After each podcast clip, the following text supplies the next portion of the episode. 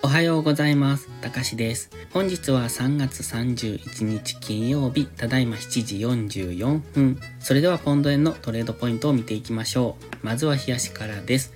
昨日の日足は陽線、ここのところ連続陽線で強く上昇してきてますね。しかも陽線のサイズが比較的大きいというところも強い上昇を表してます。現在は緑のこの三角持ち合いを上抜け、そしてそこからの次の上昇っていうところを見ておきたいところ。まずはここ直近ずっと色々ヒゲが出てきている部分に現在いるんですね。この赤いラインと重なったようでちょっと見にくいんですが、164円ぐらい今の現在地付近なんですが、このの辺っていうのは過去何度も上髭が出ている部分、そしてここですね、この長い上髭見えますかね、ここ。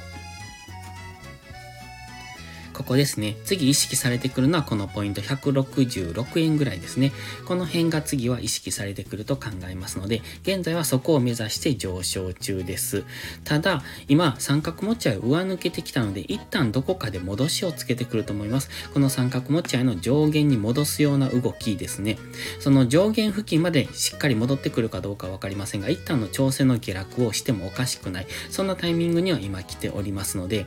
日足のストキャスティクスも高値圏ですよね。ですので、ここからの上昇についていくのは優位性がありませんので、一旦の調整を待ってからの、えっ、ー、と、つまり、一旦の調整下落を待ってからの次の上昇に乗っていくっていうのが良さそうです。なおかつ本日金曜日、そして月末、そして年度末というところで方向感のない分かりにくい動きですね。ここのところずっと円安で進行してきております。本日も円安になるかどうかは分かりませんが、月末特有の動きっていうのがありますので、そこに巻き込まれないようにしていくことが大切です。そしてできれば月末はトレードを控えていただいた方がいいんじゃないかとは考えてます。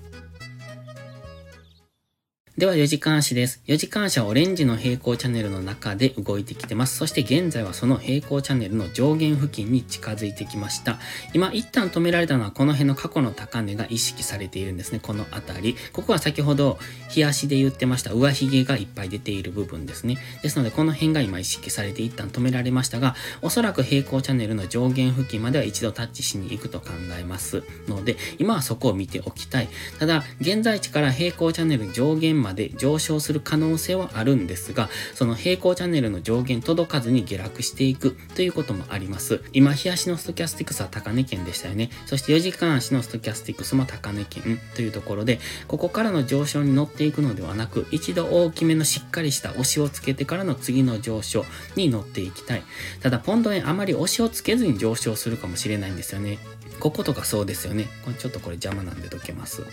ここね、こことか、押し浅くて上昇しているじゃないですか。まあ、1時間足で見るとそれなりの押しはつけてるんですけれども、しっかりした4時間足単位での押しをつけてくれることがなく、このトレンドが強い時っていうのは、こういう小さく小刻みに上昇していくっていうことも考えられますので、先ほどの日足の三角持ち合い上限っていうのが、今4時間足はこの水色のライン付近になるんですが、この辺ぐらいまで押しをつけてほしいんですけれども、そこまで下がらずずに、この例えば4時間足の平行チャンネル高値圏で横横横ってなってからの次の上昇になったりだとか、そういうことも考えられますので、まずは押しをつけた時にそこからの次の上昇っていうのをフィボナッチラインで、え、探していくみたいなことをしていくのがいいと思います。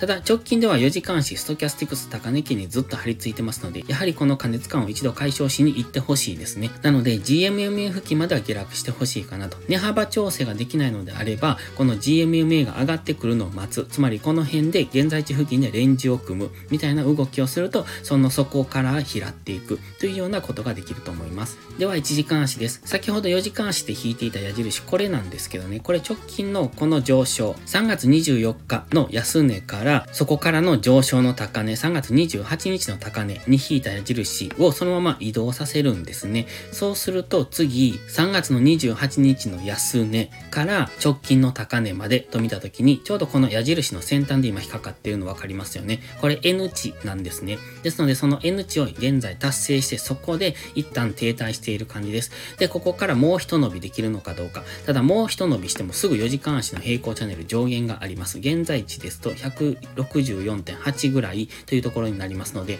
あまり値幅がないんですね。あの値幅はあるんですけれども、ポンド円にしたらあまり値幅がないということで、ここからの上昇を狙っていくのは危険だと思います。先ほど4時間足でも言いましたが、がストキャスティクスは高値圏、一時監視もそうですよね。そして一時監視の Mac ではもう完全に方向感を失ってますので、いつ下落してもおかしくないような雰囲気にはなってきました。ですので本日上昇するかもしれませんが、その上昇の流れに乗っていくというよりは、今高値圏にいますので、ここからの次の下落の兆しがあれば、その流れに乗っていくのがいいのかなと。おそらく調整の下落をそろそろしてくると思います。ただ、今、基本的には上昇トレンド中ですので、その根拠のない逆張りっていうのは危険です。そのまま上に担ぎ上げられますので、そうではなく、下落の兆しが見えたのであれば、根拠を3つ以上揃えて、次、そこからのショートエントリーっていうのをしていかないと、今思いっきり上昇トレンド中ですので、そこは注意ですね。ただ、この下落に関しては短期的なものというよりも、どちらかと言いますと、中期的な感じになりますので、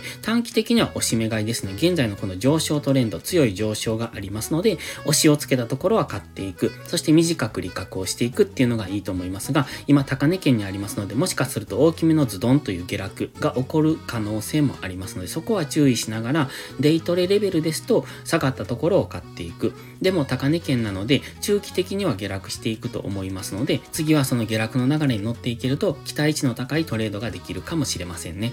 ただし本日は金曜日というところで無駄トレードは禁止の日ですので無理のないトレードを心がけられるといいですね。それでは本日は以上です。この動画がわかりやすいと思ったら応援をお願いします。皆さんの応援がより多くの初心者の方へこの動画をお届けすることにつながります。そして最後にお知らせです。YouTube のメンバーシップでは初心者の方向けの丁寧な解説動画を毎週1本更新しています。トレードの基礎が学べるメンバーシップにご興味があれば一度お試しください。また、初心者ではないけど安定して勝てないという方は、ポストプライムのプライム会員をお勧めしています。こちらは YouTube のメンバーシップと違って2週間の無料期間があります。プライム会員価格は徐々に値上げを予定してますので、少しでも気になる方はお早めの行動がお得です。今登録すれば値上げ後も今の価格が適用されます。ぜひ無料期間を有効にご活用ください。詳細は概要欄にあります。それでは本日も最後までご視聴ありがとうございました。たかしでした。バイバイ。インジケーターの使い方解説ブログを書きました。GMMA、ストキャスティクス、 MACD の使い方について詳しく書いてます。まずは一度目を通してみてください。きっとスキルアップのお役に立てると思います。インジケーターは何気なく表示させるのではなく理解して使いこなすことが大切です。また、インジケーターを使ったエントリー手法のテキスト販売を始めました。こちらは初心者から中級者向けですが、初心者の方向けの初級編もご用意しています。勝つための聖杯なんてありません。だからこそ地味にコツコツとスキルを積み上げていくものです。このテキストはそんな方のお力になれると信じています。せっかく FX を始めたのですから、明るい未来を夢見て頑張りましょう。